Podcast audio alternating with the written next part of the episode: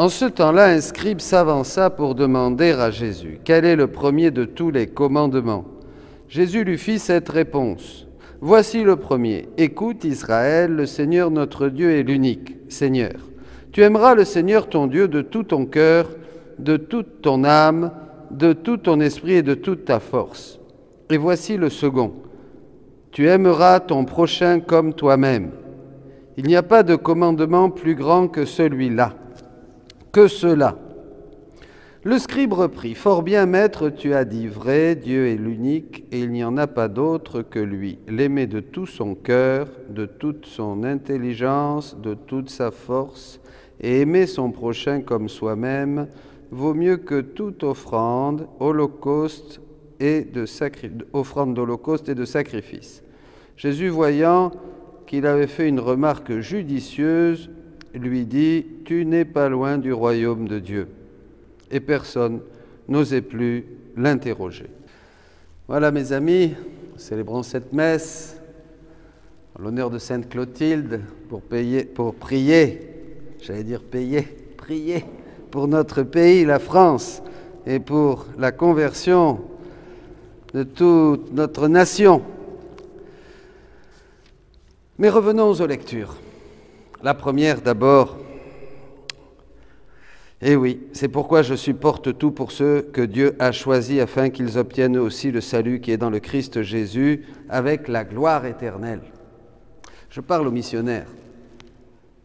Je parle à ceux qui ont reçu dans leur cœur cet appel intime, comme Paul, comme Pierre, comme les premiers, comme maintenant cette nouvelle aussi génération de le missionnaire de la divine volonté.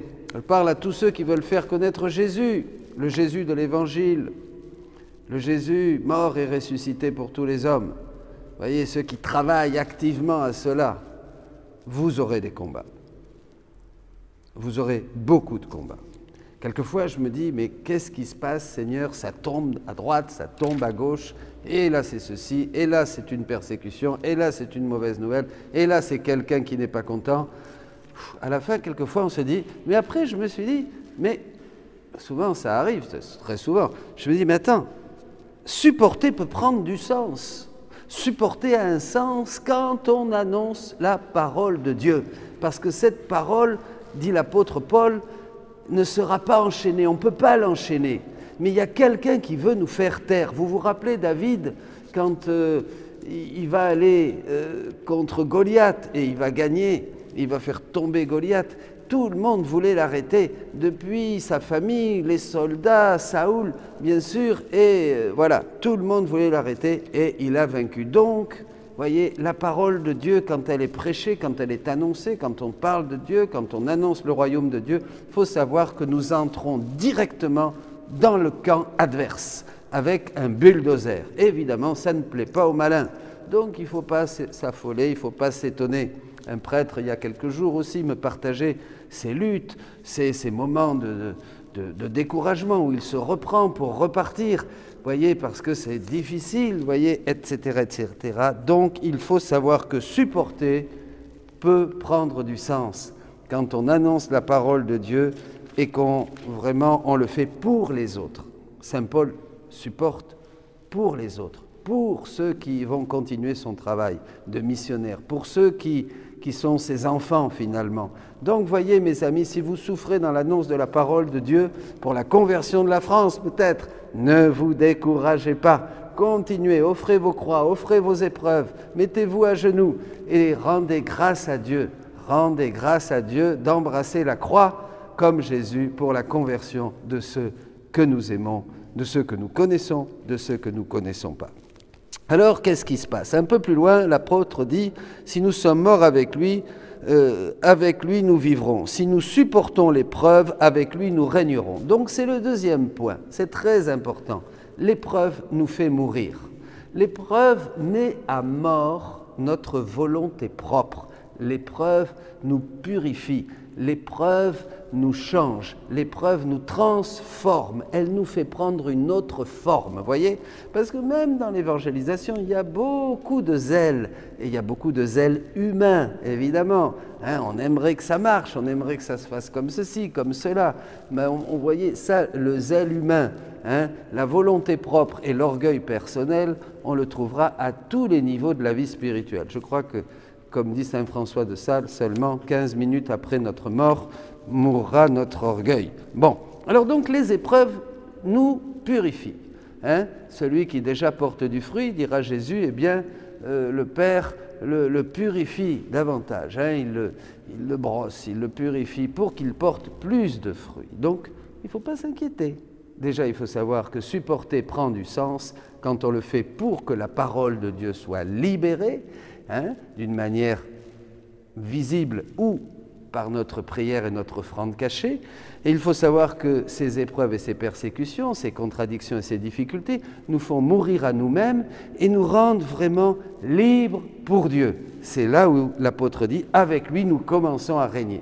Voyez, on règne quand on est dépouillé de soi-même. On règne quand on a pris des coups et que tout ça, ça nous a fait grandir dans la liberté et dans l'unique nécessaire, dira Jésus. Dans l'unique nécessaire. Et cet unique nécessaire, c'est quoi? Eh bien, c'est la grande finalité, c'est aimer. C'est l'évangile. Mais on ne peut aimer que si on est libre de nous-mêmes, de tout regard de l'extérieur, de tout qu'en dira-t-on. On ne peut aimer que quand on a été purifié de notre volonté propre, quand on est mort à nous-mêmes, quand on commence à régner un peu.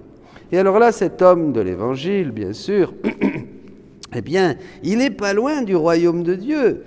Il va dire qu'il faut, évidemment, hein, comme un bon juif, il va dire que le premier des commandements, c'est d'écouter Dieu, notre Seigneur, qui est l'unique Seigneur, et c'est de l'aimer avec tout son cœur, avec toute son âme, avec tout son esprit. Et le second commandement, aimer son prochain comme soi-même. Bon, c'est déjà très beau. Mais évidemment, ce n'est pas ce que va annoncer Jésus hein, quand il va dire aimez-vous les uns les autres comme moi je vous ai aimé. Maintenant, nous savons que dans l'ordre de la grâce, hein, de cette rédemption de l'homme qui nous est donné par la mort et la résurrection de Jésus, eh bien, nous devons aimer comme Jésus aime. Nous devons donc aimer le prochain pour Dieu, d'accord, avec Dieu et comme Dieu. C'est ça. Et c'est ce qu'ont fait tant de saints qui ont été admirables dans l'histoire de notre Église et dans la tradition que nous connaissons. Mais après, il y a plus, évidemment. Il y a plus. Et je dirais que c'est un plus qui n'est pas un plus d'effort.